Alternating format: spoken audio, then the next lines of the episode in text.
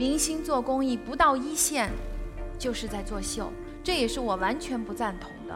这不是做公益唯一的一种方式，绝对不是。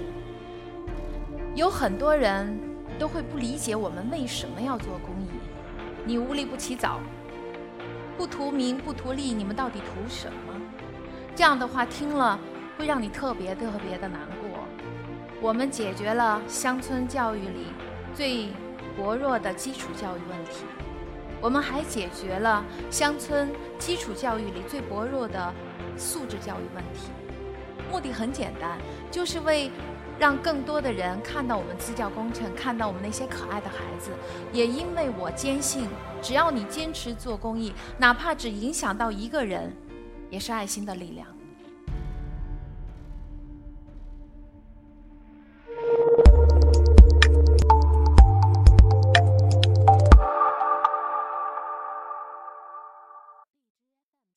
大家下午好，我是一刻 Talks 的演讲者孔维。有人认识我，可能是因为太阳照常升起的大荧幕，也有可能是因为威尼斯红毯的那一刻，还有就是通过九六明星班班长做公益这样一个报道。是的，这些都是我。北京人民艺术剧院的演员是我，而资教工程传梦公益基金的创始人。也是我，另外一个我，朋友圈现在已经在瞬息万变的生活当中成了不可取代的一个项目。它就像我们的世界被打开了一个窗户，我们透过这个窗户又可以看到别人的世界。尤其是逢年过节的时候，一个人坐在家里看世界，已经成了朋友圈最佳功能的写照。在这之前，我想先问一下，你们认为朋友圈里最让人讨厌的是哪几件事情？求转发、刷屏、投票、扫码进群。天哪，看完这些，我都觉得我好讨厌。但是这就是我朋友圈里干的最多的事情，所以也就是说，我就是朋友圈里你最想拉黑的那个人。也因为这样，我的朋友们经常能看见我说这样一句话：“求求你，别拉黑我。”是的，求求你别拉黑我，因为我还有好多好多要等着跟你一起分享的。现在做公益，就会面临筹款的这个事儿。筹款公益日对于我们来说，既是一个节日，它又是灾难日。每当到这个时候，我就会利用朋友圈跟我所有的朋友打招呼，让他们能够加入到这样一个筹款公益日来。尤其打个比方，像九九腾讯公益日这样的日子，那三天，我会把我们的捐款链接分发到我的我建的差不多有十几二十个群里。目的很简单，就是为让更多的人看到我们支教工程，看到我们那些可爱的孩子。也因为我坚信。只要你坚持做公益，哪怕只影响到一个人，也是爱心的力量。有人会觉得，哎，你不是明星吗？为什么还要向我们来筹款呢？是的，有人就会认为你是明星，你不缺钱。可是，我真的不是一个高收入、高产出的明星。我记得有一次项目缺。八万块钱的缺口，我的账上只有十万块钱，但我仍然非常勇敢地捐出了这八万块钱。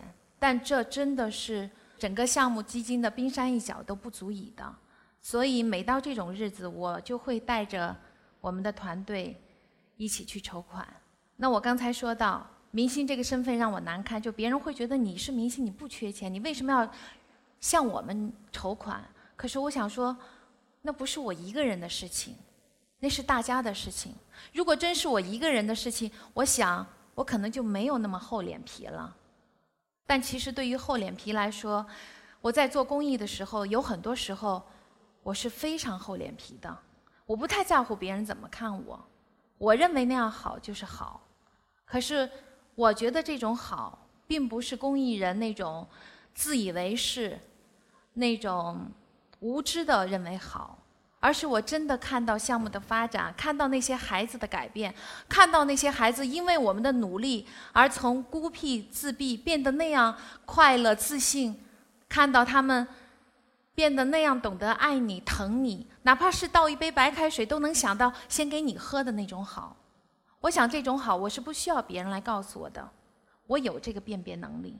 对于道德绑架来说，我听的最多的是对两种人。一个就是公益人，一个就是明星。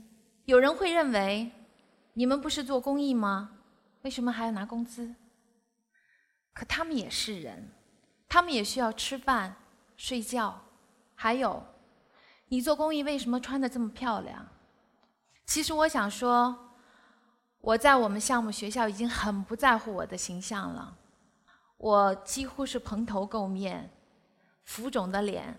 沙哑的嗓子，因为我太累了，我没有精力去照顾我的脸。我想说，在做公益的时候，我不会刻意去在乎我的美，但是在舞台上，我也不会刻意去假装那样的朴素。更有甚者说，对着我们的志愿者说：“你不是做公益吗？你为什么还要那么胖？”这种话我听了，我连打人的心都有。另外，对于。明星做公益，要求就更多了。明星就该为公益站台。其实我身边有很多的明星朋友，但他们在我眼里并不是廉价的劳动力。我也有去请他们，一次两次可以，可是我怎么好意思开口让他们来第三次？因为我知道他们拿出自己的时间，甚至倒贴钱来为你站台。另外。明星做公益不到一线，就是在作秀，这也是我完全不赞同的。虽然我是站在一线的，但我想说，这不是做公益唯一的一种方式，绝对不是。如果明星用他们的号召力能够给公益带来更多的关注度，我认为那就是最好的。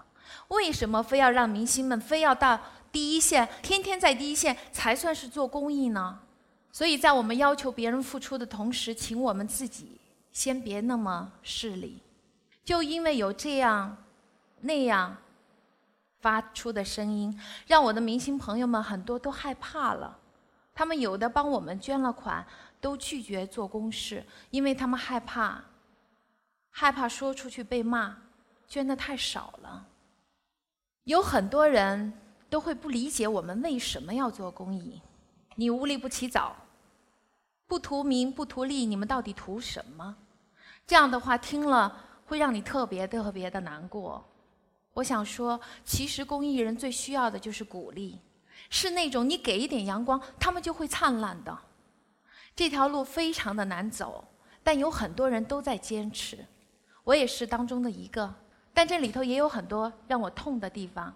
从二零零一年。我为一个白血病孩子筹到十万块钱开始，我的公益之路就在我的努力下一点一点的铺开了。